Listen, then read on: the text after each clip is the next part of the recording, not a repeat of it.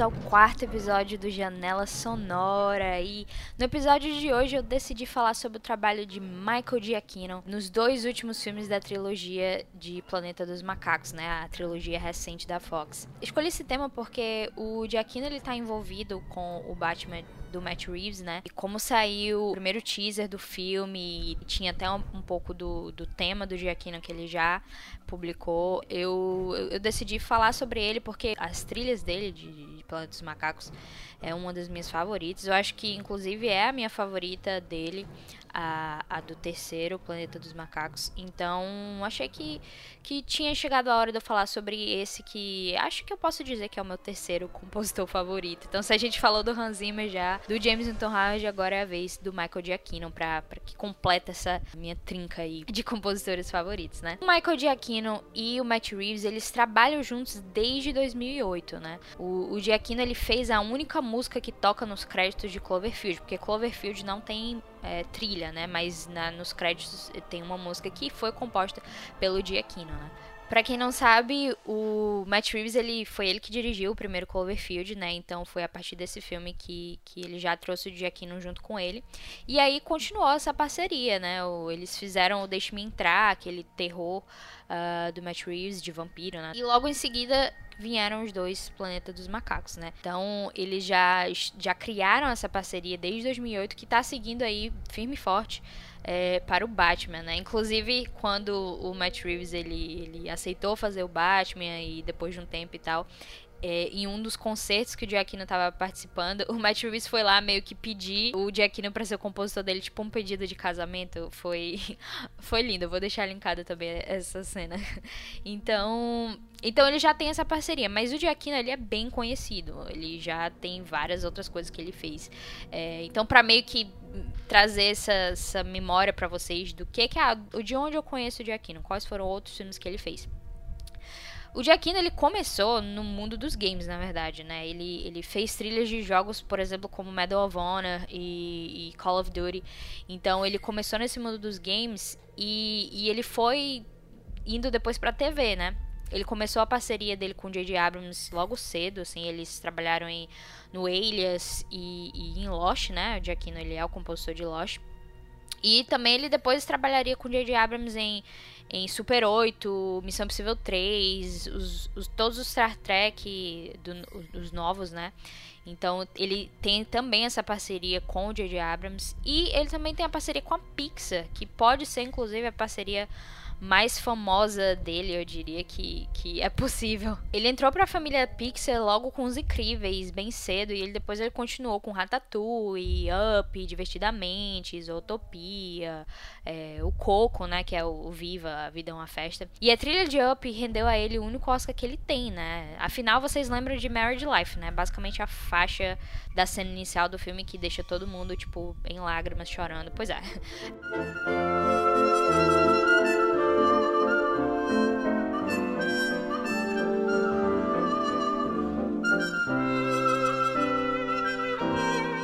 Essa faixa foi o que rendeu a ele o Oscar.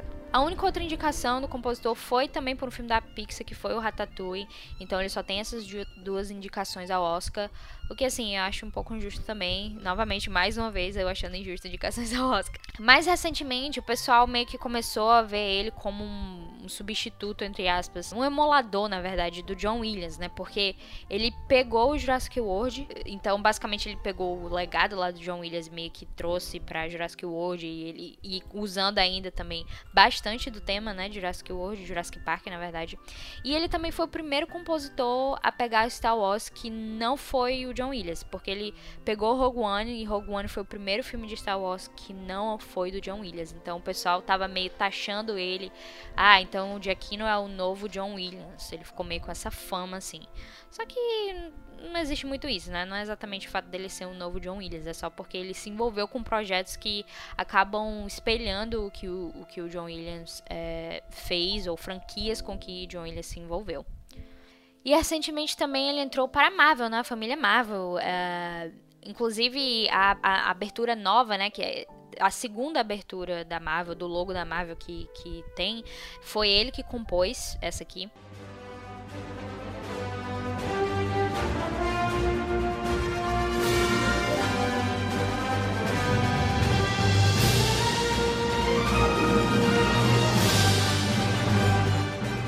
Ele fez as trilhas de Homem-Aranha e Doutor Estranho. Então fez a trilha dos dois filmes de Homem-Aranha da Marvel e também de Doutor Estranho, né?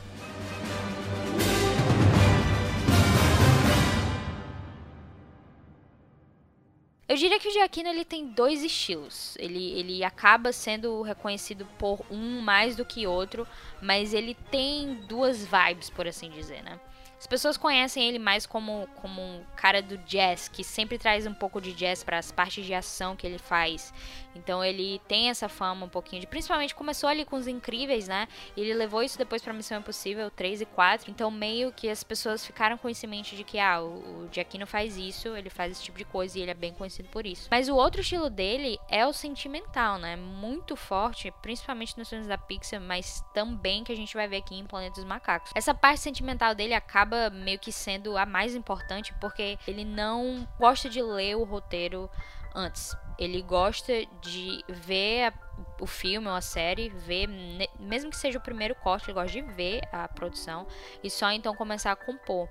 Porque ele gosta de compor o que ele sente. Então ele basicamente ele ele trabalha é, em relação aos sentimentos dele. Então, o que ele compõe é o que ele está sentindo ao ver tal cena. Ele diz que, inclusive, se o filme que lhe for proposto não fizer ele sentir nada, ele não, ele prefere não aceitar o trabalho porque ele não consegue emular isso. Ele não consegue fingir que está sentindo alguma coisa, tipo tristeza, emoção, alegria, amor, etc. Se ele de fato não estiver sentindo isso no filme. Então, isso acaba sendo é, uma restrição. Porque se você for ver, de fato, a filmografia dele, não tem tantas obras que a gente poderia considerar, sei lá, de qualidade duvidosa. Existem algumas coisas ali que você meio que vê, ah, trabalhou com o Colin Trevorrow e, e, o, e o Trevorrow chamou ele para fazer o The Book of Henry, que, sei lá, o pessoal tacou o pau em cima dizendo que é muito ruim.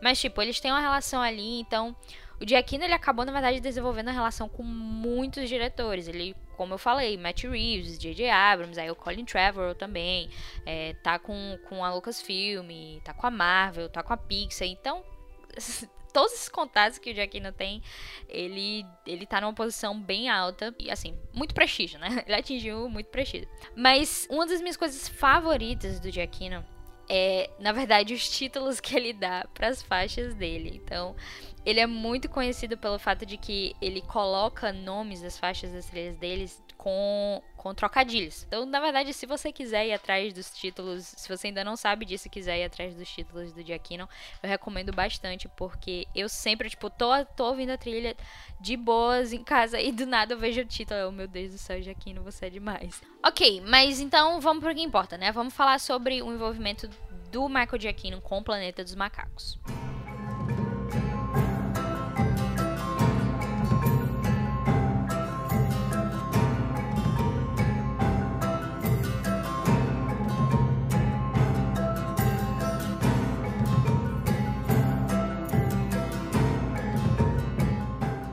Primeiro filme dessa nova trilogia foi Planeta dos Macacos A Origem, né, de 2011. Ele foi dirigido pelo Rupert Wyatt e a trilha foi do Patrick Doyle. Um, então, para o segundo filme, a Fox ela decidiu mudar um pouco o rumo da história, contratou o Matt Reeves e aí com o Matt Reeves veio o Michael Giacchino. Então, em 2014 foi lançado Planeta dos Macacos, o Confronto, e em 2017 foi lançado o Planeta dos Macacos, a Guerra, né? A, a trilha desse, desse terceiro filme, inclusive, foi a que ganhou maior buzz durante as premiações, mas acabou não sendo indicado a nada. Em um caso assim, que o compositor pega um filme que já foi trabalhado por outra pessoa, acaba ficando naquele dilema, né? Se, se ele vai usar os temas do filme anterior ou não. Mas nesse caso eu acho que foi uma decisão até fácil, porque a verdade é que a trilha de A Origem, ele não trabalha com muitos temas. O Doyle, ele meio que deixou, sei lá, uma coisa ambiente, uma coisa que era tipo ação, emoção, etc. Mas não tinha uma identidade temática muito forte. Então, acaba que funcionou tanto por isso e também porque o segundo filme acabou se distanciando ali do primeiro em termos de, de, de tempo que se passou e também da história que iria ser contada.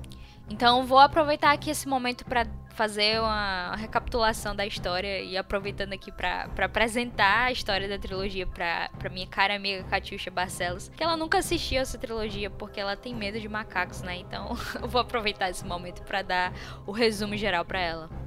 Em Planeta dos Macacos Origem, o que tá rolando é que uma empresa de genética tá desenvolvendo uma cura para o Alzheimer, né? Então eles estão desenvolvendo isso e eles estão usando é, macacos, né? Símios, como eles chamam, apes, para teste, né? A Bright Eyes é a chimpanzé que eles testaram a última versão, a versão que eles acham que está mais perto de estar pronta. E aí essa droga ela apresenta efeitos na, na Bright Eyes, né? Ela de fato ela ela tá, tendo uma capacidade maior, uma inteligência maior. E aí eles vão mostrar ela pra, pra equipe lá, pra acionistas, etc. Só que ela se torna agressiva porque ela estava protegendo o filhote dela, que acaba sendo o Caesar, né? Então, é, eles acabam atirando nela porque, tipo, ela ficou agressiva e tava atacando pessoas. Então, eles atiram nela e, e aí o César fica sozinho, né? Nisso entra o James Franco, né? Eu não lembro. Na verdade, o nome do personagem dele eu vi que é Will. Mas, tipo assim, eu não vou chamar ele de Will, eu vou falar James Franco, porque enfim, é o James Franco. Então, o James Franco ele trabalha nessa empresa e aí ele decide tomar conta do César, levar ele pra casa, criar ele, desenvolver essas habilidades dele. E também ele continua a tentar aperfeiçoar a droga porque é algo pessoal para ele. O pai dele tem um Alzheimer, então meio que é uma, uma, algo pessoal. E aí ele cria o César, se passam oito, oito anos e, e o César, ele é bem inteligente, ele é bem capaz, ele aprendeu linguagem de sinais e tal. E um dia ele tava tentando proteger o avô dele, né? O avô, assim, entre aspas, né? O pai do James Franco. Porque ele teve, tipo, um. Ele esqueceu né, da, da situação onde ele tava e tal, e acaba que o, um vizinho dele acaba atacando ele e o César tenta proteger. Só que aí o vizinho aciona, tipo, o controle de animais, etc. E aí o César, separado da família, vai para um lugar, tipo, super bizarro. Que é tipo um zoológico, só que é algo meio para deixar os animais em cativeiro, assim, de uma forma meio agressiva e tal. E é quando ele vê, ele vai meio que entendendo que, que o lugar dele, na verdade, é com os macacos, né? Com a família real dele. Porque ele tava lá sendo criado como uma mistura de criança e animal de estimação. E não é muito legal isso, né? Acaba que fica meio estranho e ele percebe que não, de fato, meu lugar não é ali, meu lugar é aqui com os macacos. Nisso, o James Franco ele tá desenvolvendo uma nova versão da droga é, e os caras lá da empresa já querem testar e tal. E é essa segunda versão da droga que vai dar inteligência aos macacos, que eventualmente vai criar a doença que mata a humanidade. Então o que acontece é que o César ele lidera a revolução dos macacos lá desse, desse lugar, desse cativeiro liberta eles, liberta todo mundo e infecta eles é, com essa droga, né? Faz com que todos eles sejam tão inteligentes quanto ele próprio. Essa droga sendo espalhada meio que começa a contaminar os humanos e tal. Mas nesse primeiro momento é só a revolução do César e os macacos dele que a gente tá vendo. Então ele se liberta e ele quer ir pra, floresta que ele cresceu vendo e ir lá com a família dele, né? E tendo esse último momento de despedida com o James Franco e depois ele vai se embora com a, com a família dele pra floresta. E aí no fim do filme, no fim, assim, no, nos créditos, acho que nos créditos finais mais ou menos, é, mostra que, tipo, uma, uma das pessoas que foi contaminada foi, entrou no avião e levou o vírus para o resto da humanidade e aí foi ficando, né, tem essa contaminação. E assim, nem quero falar sobre isso agora porque está muito perto dessa situação aqui, então não vamos falar sobre isso. Mas é isso que acontece no fim de A Origem e no próximo filme a gente vai reencontrar o César 10 anos depois, que é em Planeta dos Macacos, o confronto.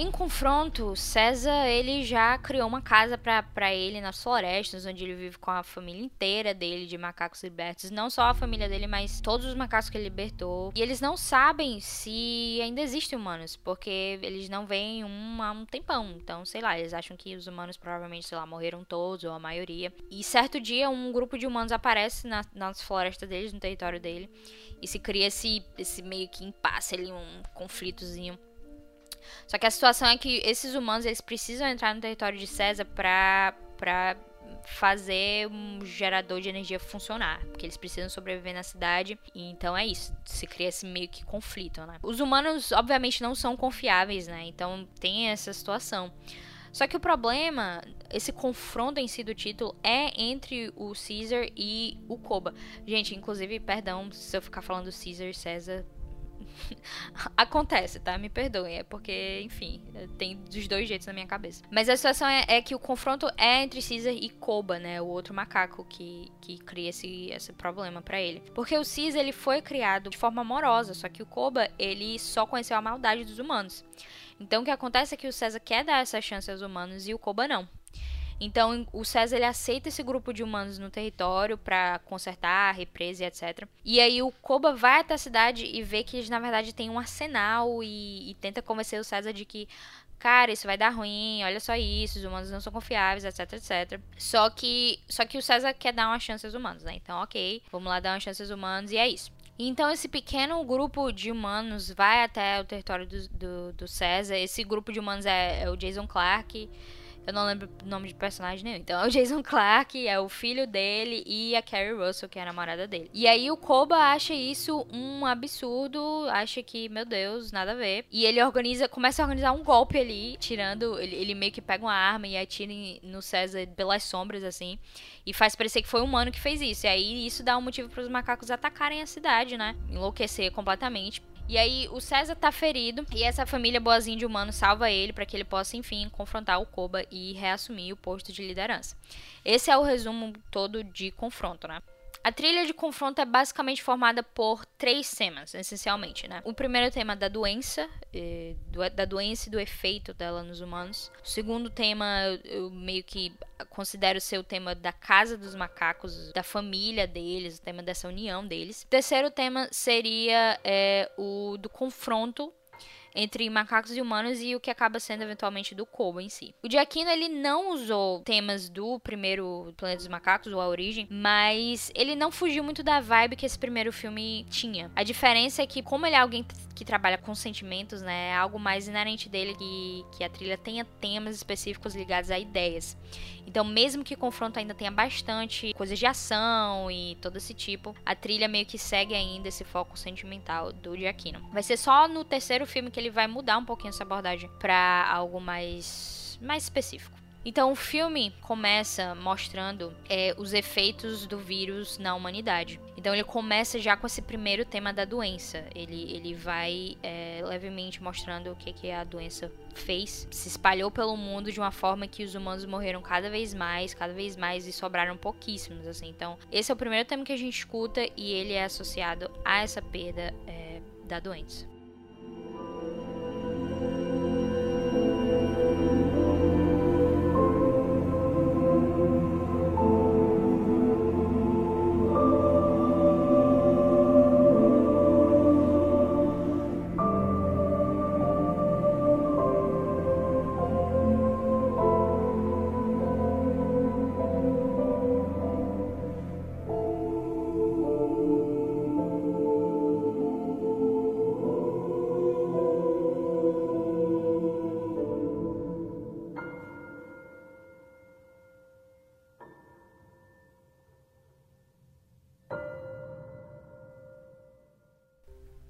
Segundo tema que a gente vai ouvir, ele é esse da, da casa, né? União, família. A gente escuta ele quando os macacos. Os macacos. A primeira cena, basicamente, do filme é os macacos caçando.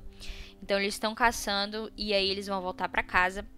E quando eles voltam para casa, é, é, quando a gente conhece a família do César e como é que eles estão depois de tanto tempo o fato de que agora ele tem uma esposa e ele tem é, um, um, filho, né, que é o Blue Eyes. Então, então existe essa família e, e o tema que a gente vai ouvir é esse.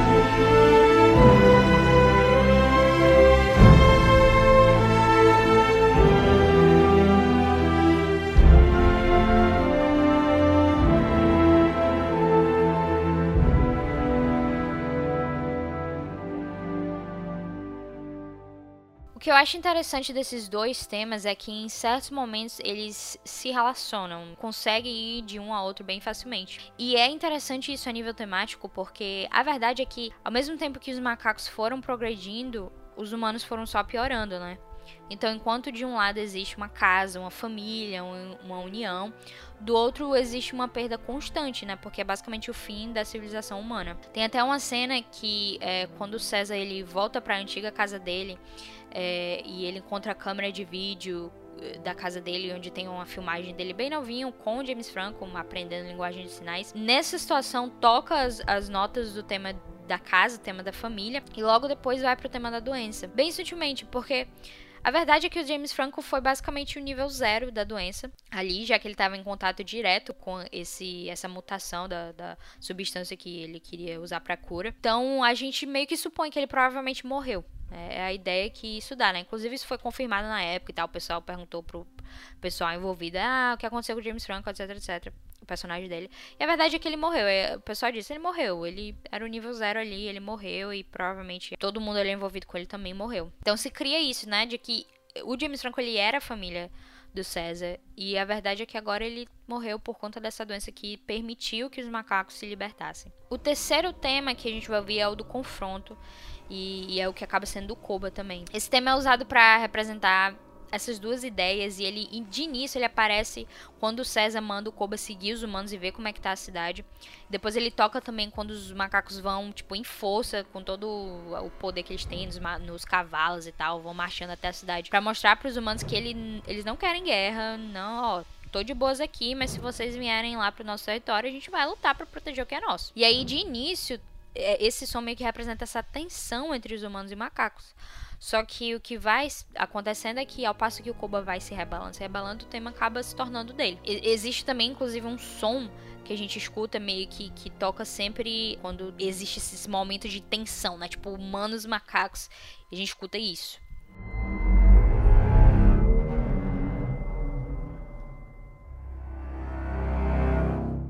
E aí o tema completo desse, desse confronto é, e do Koba é esse aqui.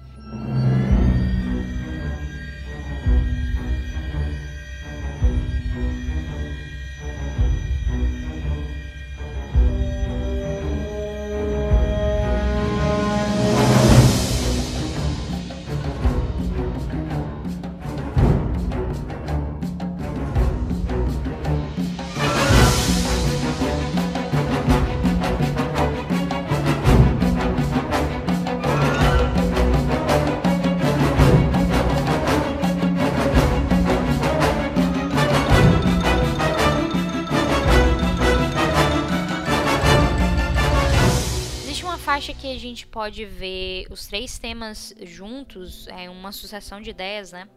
Que é a Long Simian Lines. Que o que está acontecendo é a gente está na cena dos humanos, entre os, os, humanos conversando, esse grupo específico de humanos que foi até o território do César. Eles estão conversando sobre as perdas dele, e, é, e é, a Carrie Russell está falando sobre o fato de que ela perdeu a filha. E o adolescente lá, o filho do Jason Clark, não sabia disso. Ele tá, ah, perdeu uma filha, é igual ele perdeu a mãe, etc. Então eles estão falando sobre essas perdas um, e a gente escuta, né, o, o tema da doença.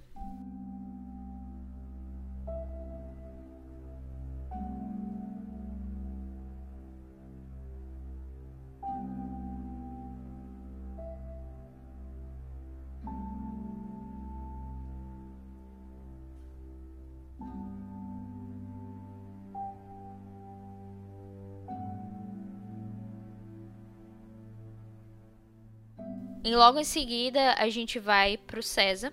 É, o César junto com a família dele, inclusive a, a, mulher dele acabou de ter outro filho, então ele tem um, um, bebezinho agora, e aí ele vai lá, abraça a família dele, a gente escuta o tema da, da família em si.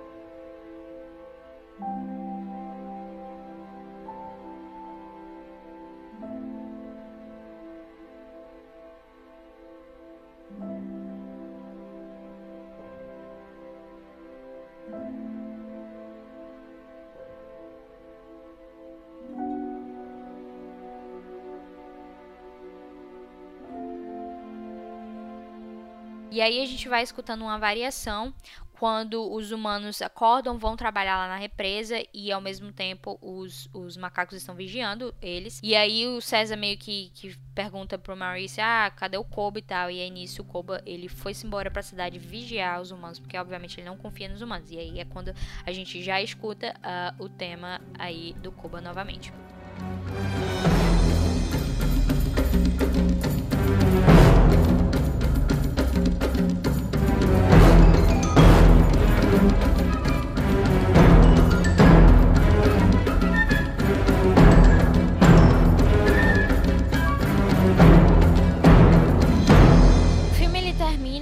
um confronto né, entre o Koba e o César. E, e quando o César ganha né, e retoma o reinado dele, ele tem um último momento com o Jason Clark se despedindo, né?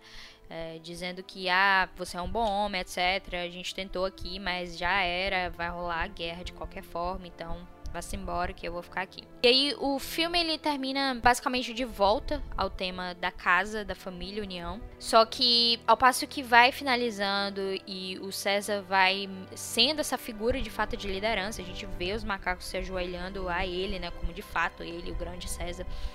Uh, que ele é. E, e aí a música meio que termina com a variação, indicando que assim, olha, o filme tá acabando, tá rolando uma conclusão, mas na verdade algo mais está vindo. Então a, a ideia musical é justamente essa, de que ao passo que o filme está terminando, esse filme aqui está terminando, ele não é o fim da história, ele é apenas o meio. Então a gente vai ver ainda uma conclusão. Então a gente vê o César em pé lá numa posição de liderança, todos os macacos se ajoelhando e aí a câmera vai dando um zoom nele, no rosto dele, bem daquele jeito que a gente viu em vários filmes recentes de meio que o último frame né, da, da pessoa é a cara dela, né, fazendo expressão assim meio de, de raiva. No caso dele é uma expressão mais de resolução mesmo, de que ele sabe que vai, vai rolar uma guerra e ele tá pronto para isso. Então o filme finaliza indicando que essa história não acabou, a guerra vai rolar, é agora.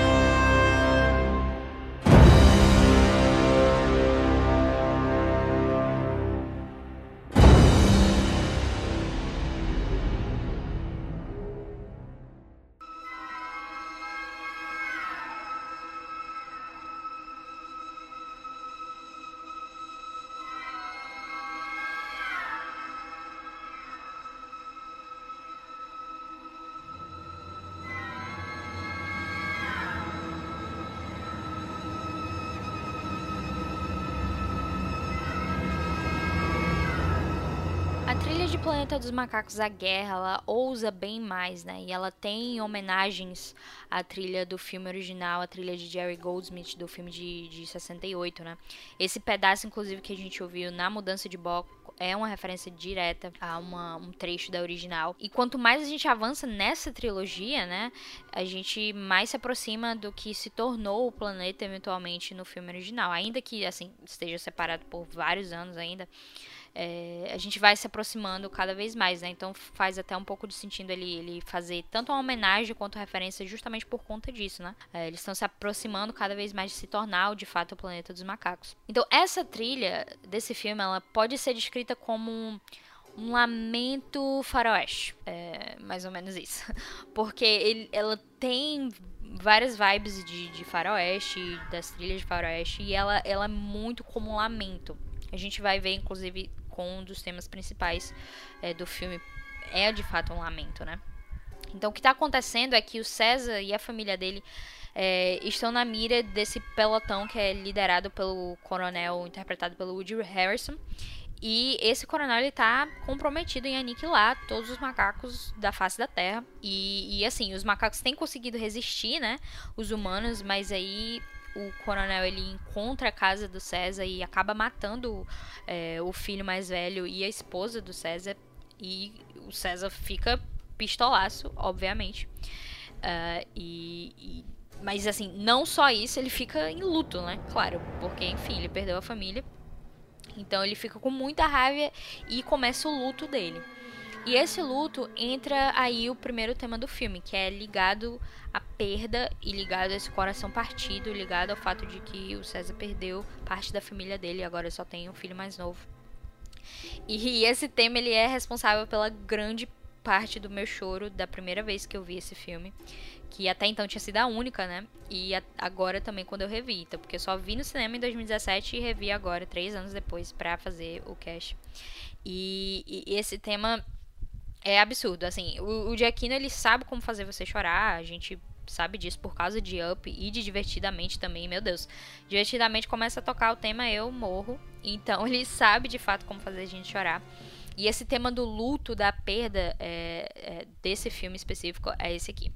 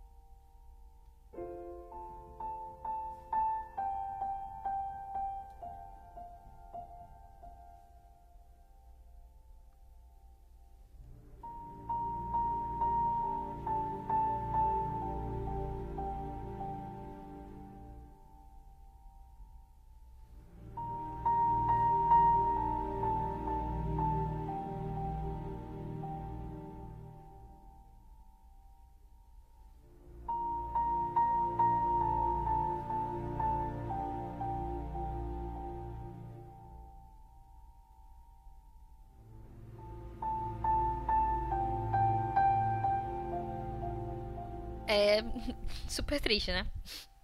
E, e, é isso, tipo, eu lembro bastante, inclusive, da sensação de eu estar no cinema vendo esse filme e tocar esse tema, tipo, na telona, foi algo muito impactante, até porque o visual desse filme também é absurdo e a tecnologia da, da, do, do, do, CGI, né, da, da captura de movimentos, é absurda. Então ele toca dessa forma calma também e em outros momentos da trilha ele toca um pouco mais alto, mais grandioso.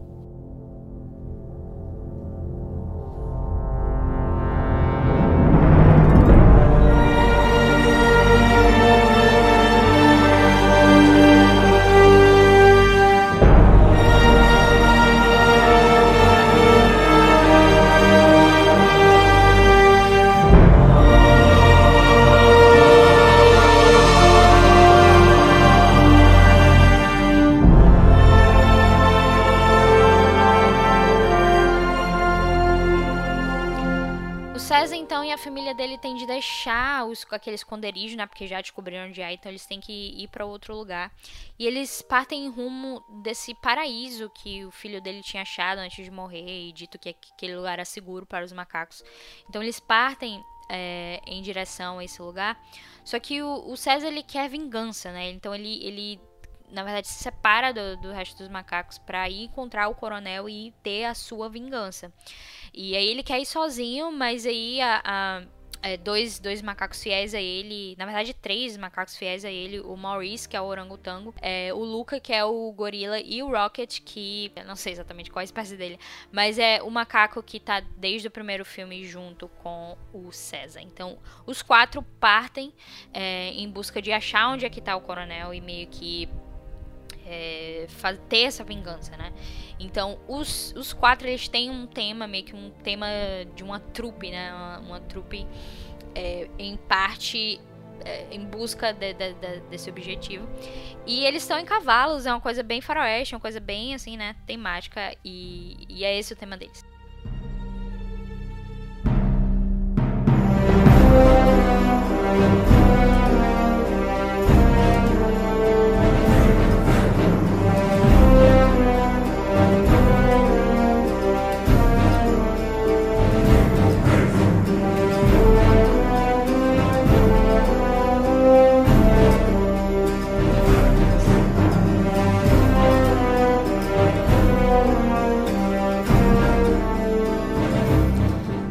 Jornada, os quatro encontram uma criança humana, que ela parece não saber falar, né?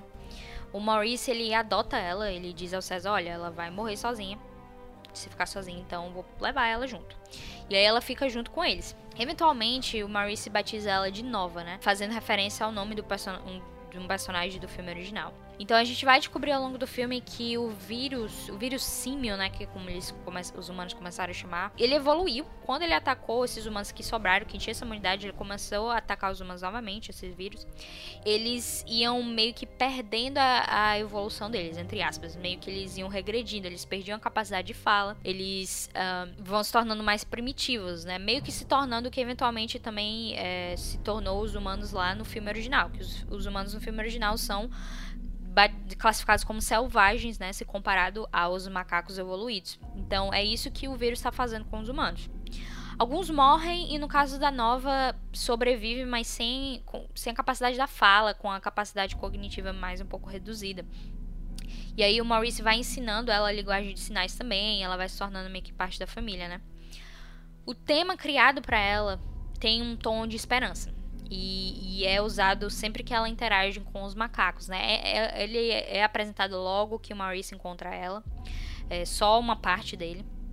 E aí é apresentado de forma extensa quando o Luca eles estão na neve, num lugar bem bonito, assim, e aí tem uma árvore com uma, uma, umas é, florezinhas e tal. E aí o Luca vai lá perto dela, pega a flor e coloca nela, assim. Então tem um momento especial entre o Luca, o gorila, e a Nova, que é uma criança humana. E, e basicamente ela tá. A existência dela é para mostrar que nem todos os humanos são ruins. Isso é importante para esse filme porque o César, ele meio que acreditava nisso antes, mas ele deixou de acreditar nisso quando é, um humano matou a família dele, né? Então o espírito mudou ele, ele vai, ele inclusive tem visões do Koba ao longo do filme, porque ele tá meio que se tornando o que o Koba era. Então é a nova que meio que restaura essa esperança nele. O tema dela é, tem três repetições, as duas primeiras repetições são iguais e na terceira ele fecha em uma conclusão. Então vamos ouvir.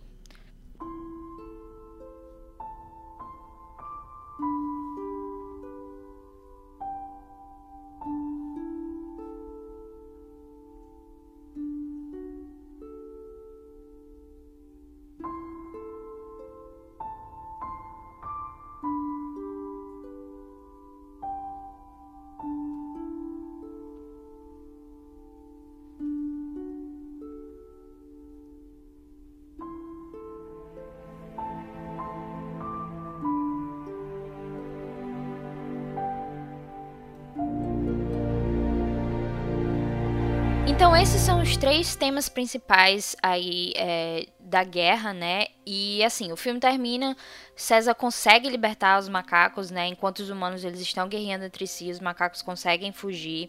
E, e aí eles seguem rumo ao paraíso, né? Que foi achado para eles antes. É, e quando eles chegam lá, a, a, o ambiente é basicamente o que viria a se tornar a casa deles no Planeta dos Macacos original, né? O filme. Então, meio que tem essa referência também. E nesse momento, César meio que entende que, que os macacos e os humanos eles têm muito em comum, né? Porque originalmente ele, ele foi criado com os humanos de um lugar de bondade e ele, ele não tinha esse, essa agressividade em relação aos humanos como o Koba tinha, por exemplo, em confronto, né? Só que pelo que aconteceu no início do filme, é, da morte da família dele por um humano, ele vai meio que se aproximando do que o Koba se tornou. Ele inclusive tem essas visões do Koba direto, então meio que ele vai se deixando levar por aquilo, por aquela, por aquela sede de vingança. E quando o filme termina e ele, e ele inclusive tem a oportunidade de, de matar o coronel, mas não faz isso, ele meio que entende que existem, existe maldade tanto dos humanos quanto dos macacos. Foi no caso do, do Koba e do coronel, na parte da maldade, né? E foi também, por exemplo, é, no caso do, de humanos bons, como James Franco e o Jason Clarke, foi nos filmes, é, nos, nos filmes anteriores, e agora ele viu isso na nova também.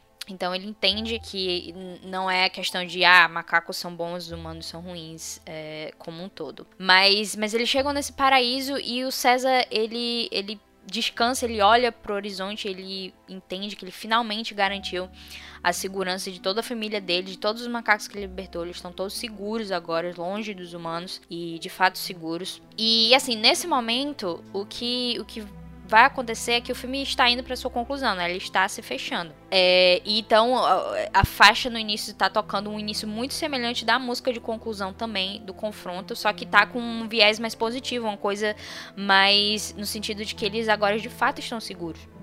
E quando o César vai ter sua conversa final ali com o Maurice, a gente escuta a música de casa, né? Aquela música que foi apresentada no confronto, a música de, de casa, do, da família, dos macacos, da união entre eles. Então, quando eles estão tendo essa conversa, a gente escuta essa música.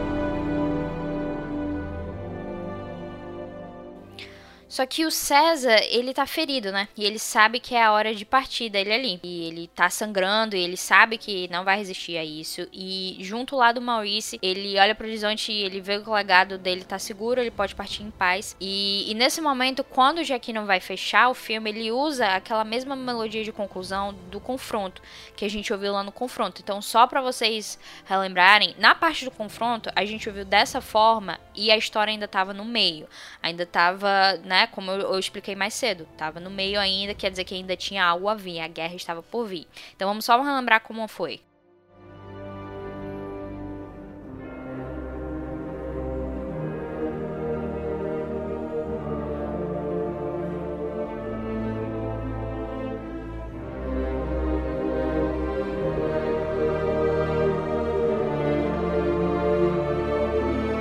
Só que agora a história chegou ao fim. E não só chegou ao fim, como César ele não vai sobreviver a isso. Ele está morrendo. Então o que o Giacchino faz é juntar essa, essa primeira parte que a gente acabou de ouvir com o tema do luto. Tema que foi apresentado no início do filme é, em relação à perda da família do César, agora vai ser usada em relação à morte dele. Porque os macacos, obviamente, vão ficar de luto pelo líder deles, né? Então, só para relembrar, esse aqui foi o tema do luto.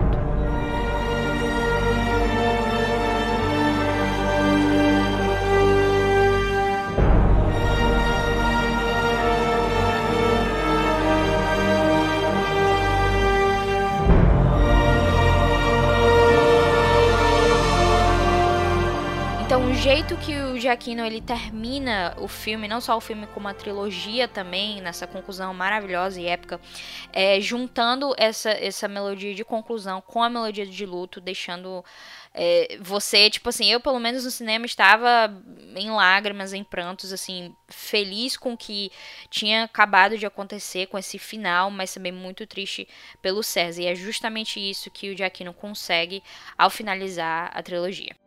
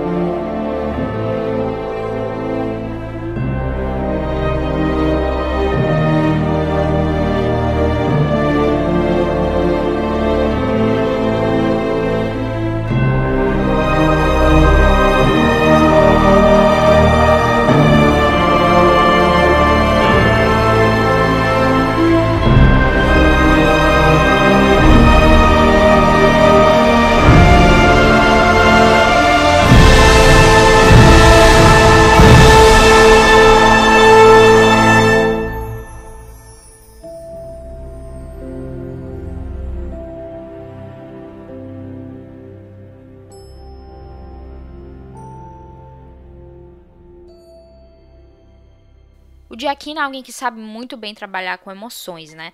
É, é, a forma com que ele compõe, né? Então é diretamente ligado ao fato do que ele sente quando ele está assistindo determinado filme, determinada série. Então eu acho que esses dois filmes, principalmente o Guerra, ele mostra como o Giacchino consegue misturar vários gêneros juntos, assim. Ele trouxe a ação lá do confronto, ele fez homenagens ao filme é, original, é, trouxe um pouco do faroeste, trouxe esse lamento, trouxe várias coisas ao mesmo tempo, e a emoção é o centro ali do filme.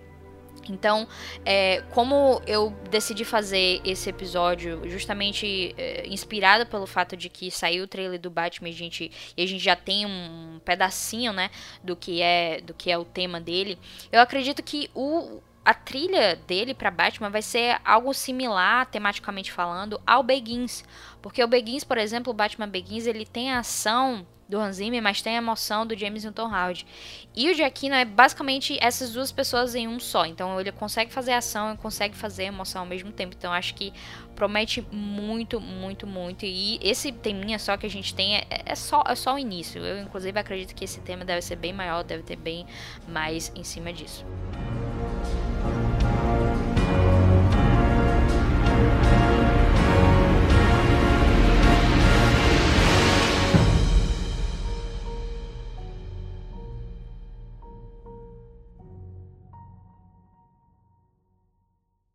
Mas estou muito ansiosa por isso. Batman chega só em 2021, então com certeza tá. Quando chegar o momento eu vou falar um pouco sobre, sobre isso. E, e assim, Batman é algo que eu também ainda devo falar bastante sobre no podcast. Mas então é isso, chegamos ao fim aqui do Janela Sonora. Deixa aí, lembrem sempre de deixar seus comentários sobre o que vocês acharam é, do episódio e de outras coisas que vocês podem ter percebido na trilha. É, eu não falei muito sobre, sobre o filme original, porque eu queria focar de fato no trabalho do Giacchino, mas ele fez diversas referências, tanto instrumentos que ele usou, quanto, sabe, padrõezinhos que o Goldsmith é, fazia no primeiro, no primeiro filme, ele trouxe para cá também, então ele faz direto essas referências. Mas, assim, se vocês tiverem comentários sobre isso também, pode colocar. E, como sempre, se vocês gostaram e querem é, passar passar a palavra aí do Janela Sonora para as pessoas. Compartilhem esse episódio aqui. É, se você ainda não me segue nas redes sociais, me siga lá no Twitter e no Instagram, LouiseMTM. E siga também o site, né? O Só Mais Uma Coisa, no arroba sitesmook tanto no Twitter quanto no Instagram, para você conferir também todos os outros podcasts que saem aí é, pelo site. Então é isso, gente. Muito obrigada novamente pela audiência de vocês e até a próxima.